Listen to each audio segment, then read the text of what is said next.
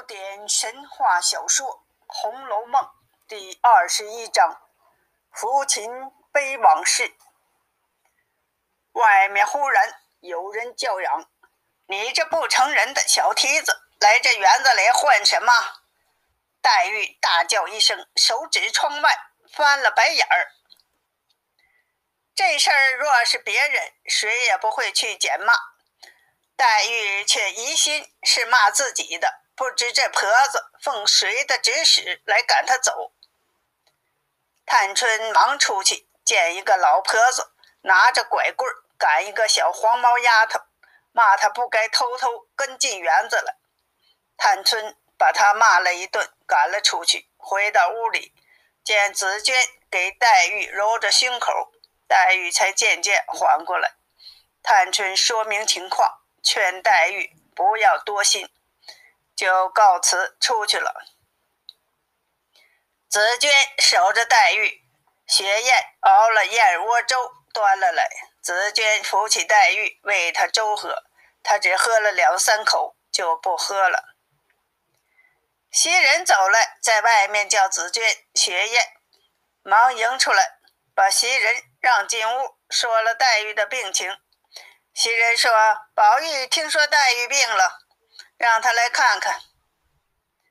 黛玉睡下，紫鹃出来，袭人告诉二人，宝玉昨晚睡时还好好的，半夜里直叫心痛，说是心被刀子割去了，直闹到天亮，把他吓坏了。黛玉又咳嗽起来，紫鹃忙进去。黛玉问：“谁来了？”袭人走进来。黛玉问：“你说谁心痛？”袭人忙掩饰。宝二爷夜里掩住了。黛玉说：“他还说什么？”袭人说：“没说什么。”黛玉让袭人转告宝玉，别为他担心，影响功课，惹老爷生气。袭人安慰黛玉几句，告辞出来，回去告诉宝玉。黛玉没什么大病，他才放心。贾母命人请来王太医，先瞧了宝玉，说没什么大病，着了风邪，疏散一下就好了。又有贾琏陪着，来到潇湘馆，给黛玉诊了脉。到了外间儿，他才说出是因平时郁结所致。接着他说出病症，紫鹃连连点头。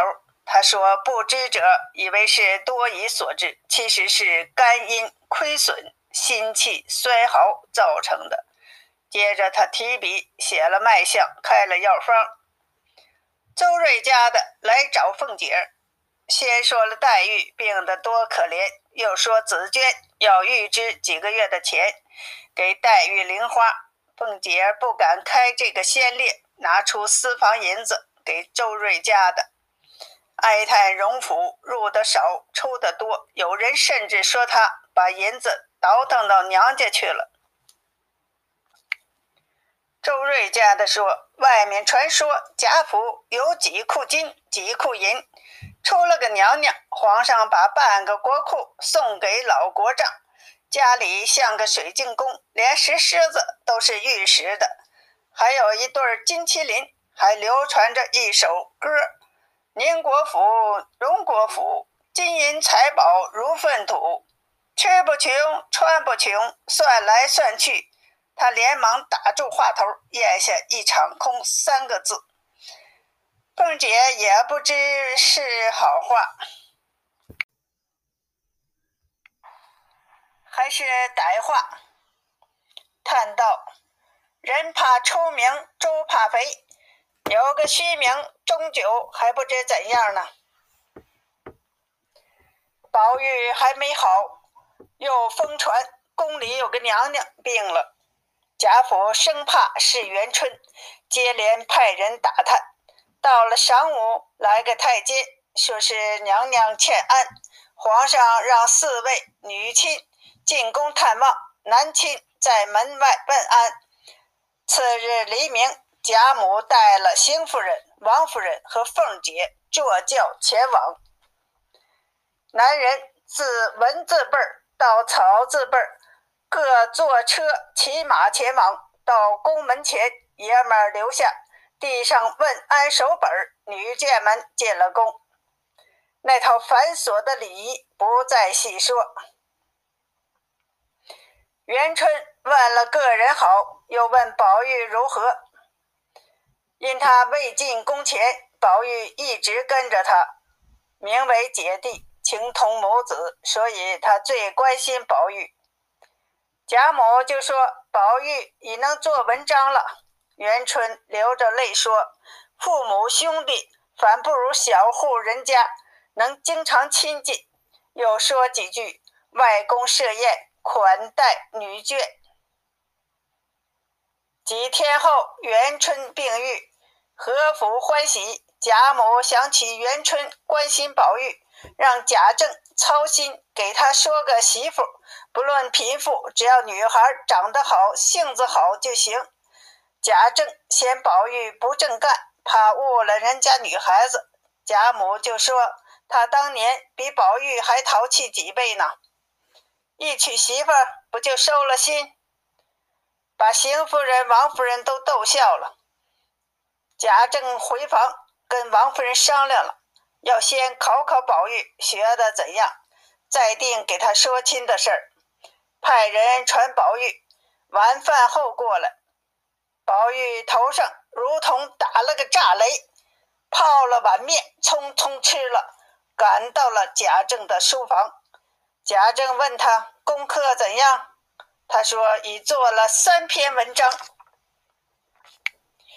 贾政要看宝玉，派明音到学堂里拿来本子。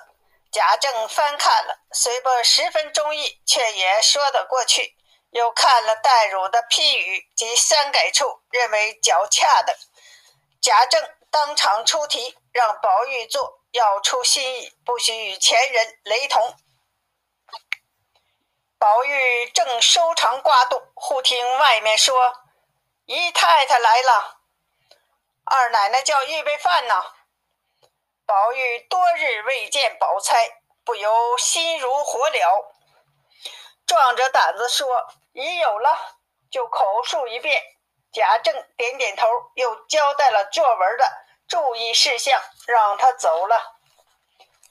宝玉一溜烟来到上房，先给薛姨妈请了安，又给贾母请了安，迫不及待地问：“宝姐姐在哪里？”薛姨妈说：“在家里和香菱做活呢。”宝玉心头一凉，又不好走。薛姨妈与贾母谈起家务事儿，不由掉下泪来，说是薛蟠走后，金贵先和宝钗闹，宝钗也是夏家的家风，跟他对着闹，如今专跟宝钗怄气。贾母说：“前几天听人说姨太太肝气疼了。”想来是气的，接着又夸宝钗的心胸脾气多么好，要给哪家做了媳妇，公婆怎能不疼呢？贾政来到外书房，和门客们闲谈，说起为宝玉提亲的事儿。一位叫王尔调的说，他认识一位做过南烧道的张大老爷，只有一位千金，他去一说就行。张光说：“张老爷和大老爷还有亲。”贾政说：“并不知道。”贞观说是邢舅太爷的亲戚。贾政回来，告诉了王夫人。次日，王夫人提起邢夫人，邢夫人说：“多年前与张家没来往，只是听人说要招上门女婿。”贾母就说：“使不得，宝玉还得别人伺候，怎能给人当家？”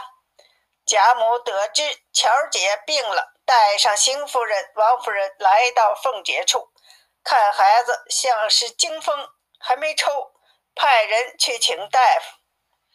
贾母又问起邢夫人怎不与张家来往，邢夫人就说：“张家太刻薄。”凤姐明白了八九分，就说：“放着现成的姻缘，到外头找什么？”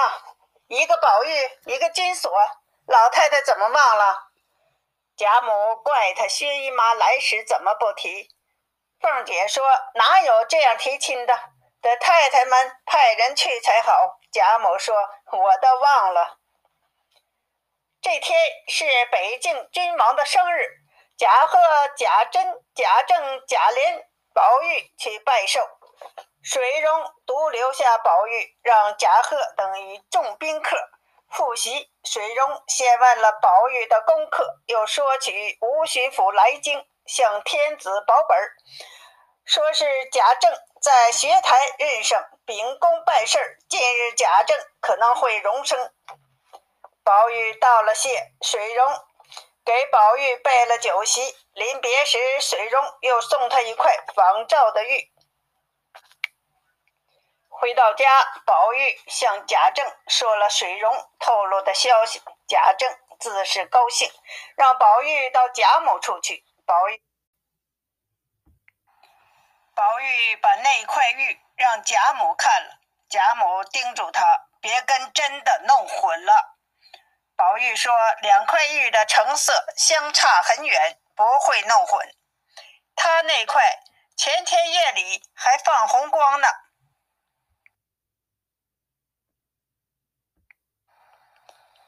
贾母说：“他胡说。”凤姐说：“他喜信儿发动了。”他问：“什么喜信？”贾母让他回去歇息，别再说呆话了。宝玉回到怡红院，告诉了袭人，他猜不到什么意思。袭人虽猜出了，却不便说出来，问林姑娘在场不在。宝玉说：“黛玉病初好，还没出过门。”袭人扶持他睡下，夜间想个主意。次日，宝玉上学走后，他来到潇湘馆，见黛玉正在看书，说了几句闲话。本想试探黛玉的口气，又怕黛玉多心，搭讪了几句，只好告辞。回到怡红院门前，见楚耀站在那里，问他干什么。楚耀说。云二爷拿了个帖子，说是给宝二爷的。他就说：“宝二爷天天上学，没工夫见。”正说着，贾云慢慢渡过来，听见袭人如此说，不好再走。袭人扭脸进去，贾云只好走了。宝玉晚上回来，四月呈上贾云的帖儿，他一看，说：“这孩子怎么又不认我为父亲了？”袭人问：“怎么？”宝玉说：“他送白海棠称我为父亲大人，今日又写成叔父大人了。”袭人说：“他不害臊，认个比他还大的儿子。”又说：“贾云不是好货，看人总是鬼头鬼脑的。”宝玉看了贴，笑了一会儿，皱一会儿眉，又摇摇头。袭人问他写什么，他也不回答，把贴撕了。骂贾云混着，随后又愣愣地坐着，忽儿又掉下泪来。色月见他又发呆，骂了贾云一阵，忍不住也哭起来。袭人故意逗他拌嘴，才把宝玉逗笑了。次日，宝玉临走，吩咐色月：“贾云再来，不许在这里闹。”宝玉刚转身，贾云就慌慌张张地赶来了。请了安，说：“叔叔大喜了。”宝玉说：“你搅个什么？”贾云说：“叔叔不信，自己瞧去。人都到大门口了。”宝玉正急，只听大门外一片喧嚷，有人训斥：“这是什么地方？你们来胡闹！”人们乱嚷：“谁叫老爷升了官，别人请我们吵，我们还不去呢？”宝玉才知应了水溶的话。街上的闲人来朝喜，贾云说：“叔叔的亲事儿在成了，是两件喜事儿呢。”宝玉啐他一口，不许他胡说，赶忙来到学堂。黛如已知贾政升了工部郎中，放他一天假。他刚到二门，李贵迎出来接他，快回去，说是还要唱戏贺喜。宝玉进了上房，除了宝钗、宝琴没到。众姐妹都来了，他先向贾母道了喜，又向邢夫人、王夫人二人道了喜。见过众姐妹，问黛玉身体还大好了。黛玉说：“好了。”听说二哥也欠安。宝玉说：“那天夜里我突然心痛，这几天才好，忙着上学没能看妹妹。”黛玉不等他说完，就扭脸与别人说话去了。凤姐说：“你们倒像客人似的，真是相敬如宾了。”众人大笑。黛玉满脸绯红，说：“你懂什么？”凤姐才回过味儿来，知道说冒失了。宝玉想把贾云的事儿告诉黛玉，刚说个头，又忙打住，惹得众人又笑，只好岔开。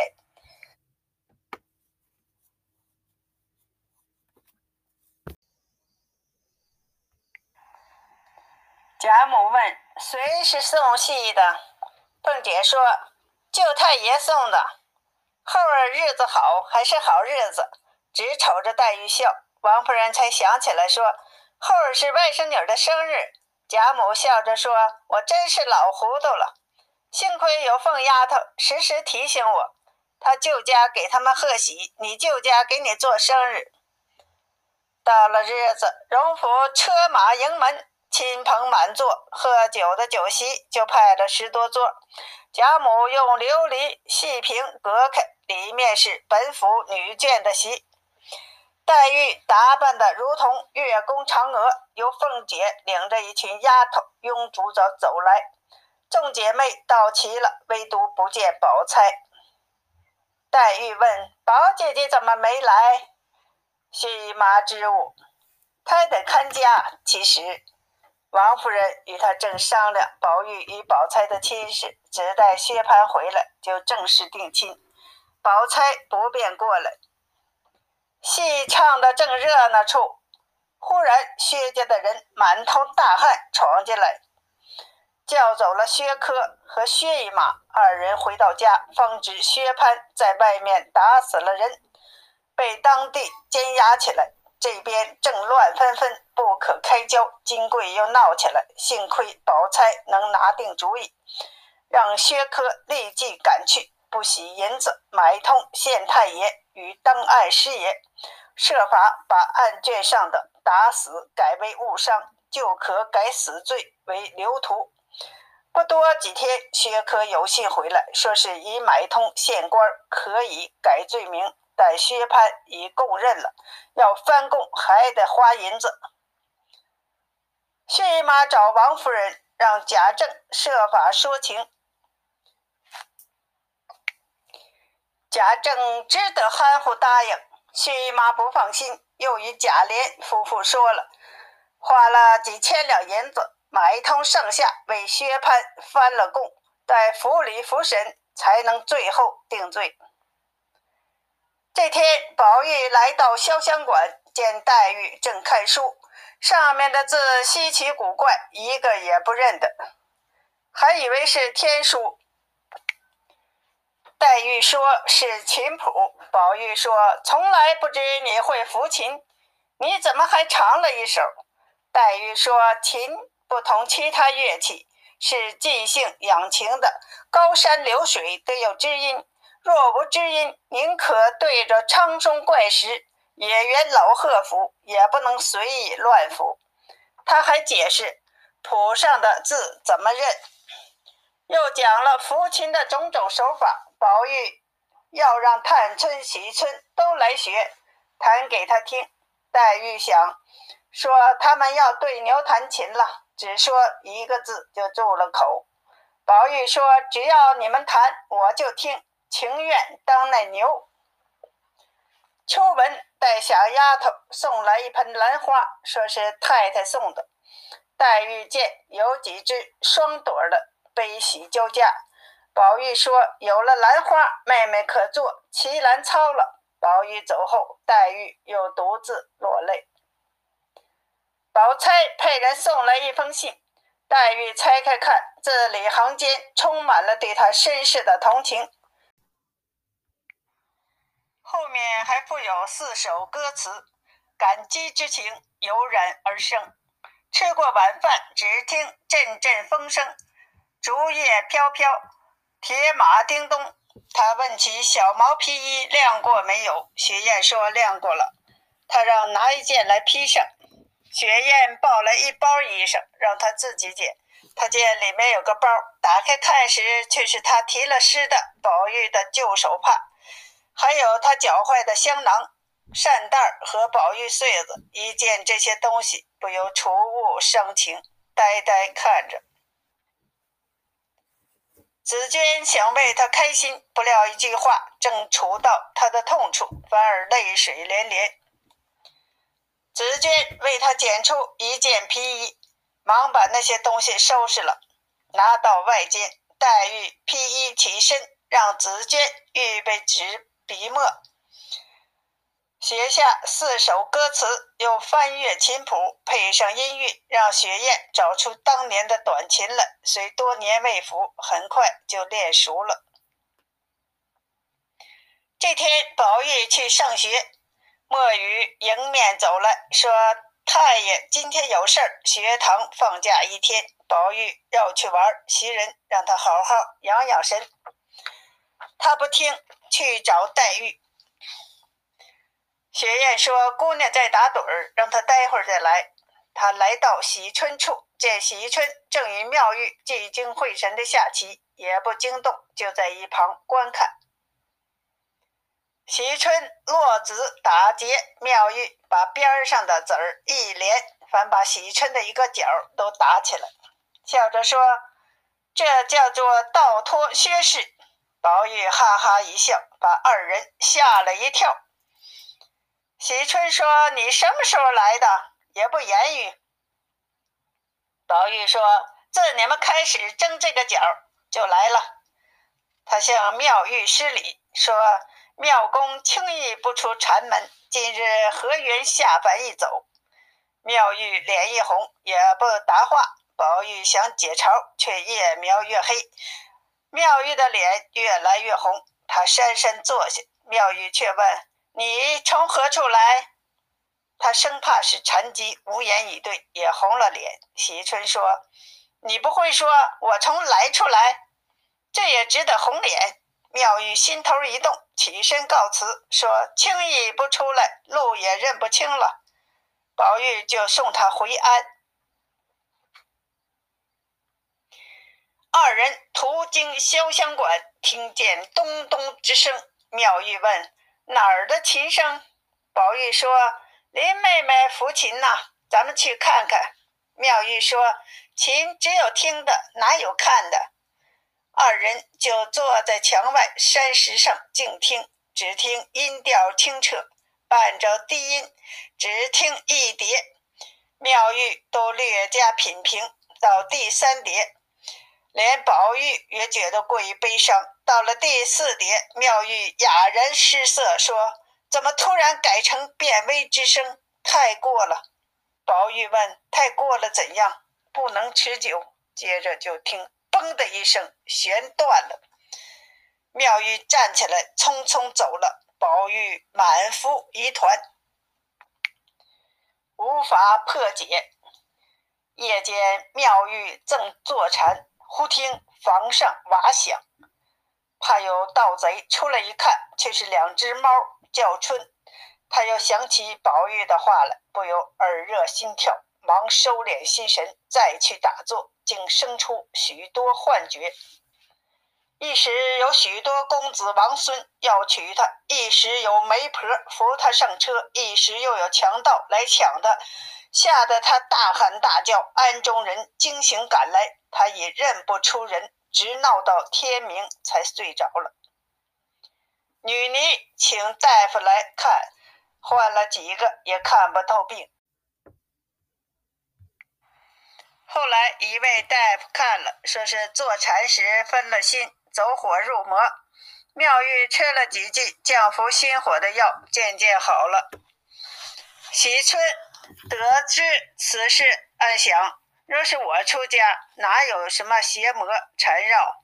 可惜我生在这种人家，不便出家。鸳鸯提着包袱进来，说是老太太明年八十一岁，是按九许下一场九昼夜的功德，发愿写三千六百五十一部，金刚经》，还要配写《波罗蜜多心经》，更有功德。除了二奶奶忙，有时字不多，别人都分写。喜春答应了，留下经书和纸张。贾政因部里事儿忙，天天回来很晚，对宝玉管得松懈。宝玉怕贾政考他，不得不照常上学。天气渐冷，宝玉上学时，明烟都要带上厚衣裳。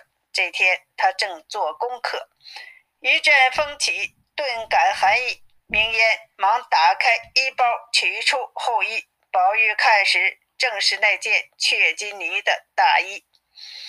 物在人亡，睹物思人，不禁发一阵呆，不愿穿这件衣裳。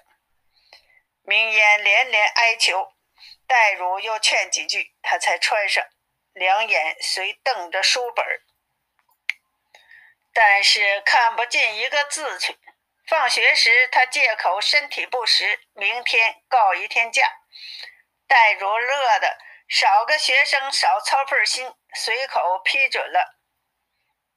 回到家，他向贾母、王夫人说了，就回到怡红院，大衣也没脱，就歪到床上。袭人叫他吃饭，他不吃；要他脱衣，他也不脱。袭人说：“你瞧那头上的针线，也不该搓揉它。”宝玉叹口气说：“你收起来，我再也不穿它了。”他脱下大衣，亲手叠好。袭人说：“二爷今天怎么这么勤？”色月和他挤眼笑，递过包袱皮儿，他自己包了，无精打采的坐了一会儿，听见钟声，看看直到卯初二刻。小丫头点上灯，他就早早睡下。谁知怎么也睡不着，直折腾到黎明才朦胧睡去。不一时，袭人起来，他也起来了，问他夜里睡着没有。他说睡了一会儿，吩咐他收拾一间屋子，点一炉香，备上纸笔。袭人说：“只以前晴雯住的屋子干净，就是冷些。”宝玉让挪过一个火盆就行了。宝玉吃了早饭，那房屋已收拾停当。他走进去，点上一炷香，摆上些果品，让丫头们都出去。他祝寿几句，写下一首诗，寄托对晴雯的怀念。焚化了，静立着，直到一炷香点尽，才开门出去。说是到外面散散心，直奔潇湘馆。紫娟把他迎进屋，黛玉正抄佛经，待他放下笔，宝玉问：“妹妹这两天弹琴了吗？”黛玉说：“这几天忙着抄经，没顾上弹。”宝玉说：“不弹也罢，琴虽是清高东西，弹琴太费心。妹妹身体单薄，不操这心也好。”黛玉抿着嘴笑了。宝玉问：“近日作诗了没有？”黛玉说：“没做。”宝玉说：“还瞒我？你把诗搁进琴里，分外响亮。”黛玉问：“你怎么听到了？”宝玉说：“我从四妹妹处出来听到的，可惜我不知音。”黛玉说：“古来知音有几人？”宝玉顿觉冒失，心里的话再也说不出一句。坐一会儿，讪讪的告辞了。黛玉却纳闷儿：宝玉进来说话怎么半吞半吐，忽冷忽热，猜不透怎么回事儿。紫娟服侍黛玉歇下，走出来见雪雁在发呆，一问，却是她听说宝玉跟一位知府的千金定了亲。紫娟吓了一跳，雪雁又说：“大家都知道了，只咱们不知道。还听说是一个下棋的清客王大爷的媒人。”忽听莺歌说：“姑娘来了，快倒茶。”紫娟忙进屋，见黛玉喘吁吁地坐在椅子上。紫娟搭讪着问他喝茶不喝，他往炕上一歪，叫放下帐子来。二人已差之，他偷听了方才的话，也无法劝他。黛玉果真听了个八九八八九九，前思后想，竟应了上次的梦，千仇万恨涌上心头，决心自己糟蹋自己，干干净净的死去。打定主意，他也不盖被，合眼装睡。送来晚饭，他也不吃。点上灯，紫娟见他睡着了，被却蹬在脚后，轻轻给他盖上。紫娟刚一转身，他又把被蹬了。紫娟出来问雪雁：“到底从哪儿听来的？”雪雁说是听世叔说的，而世叔又是从小红那儿打听来的。二人商量，今后别再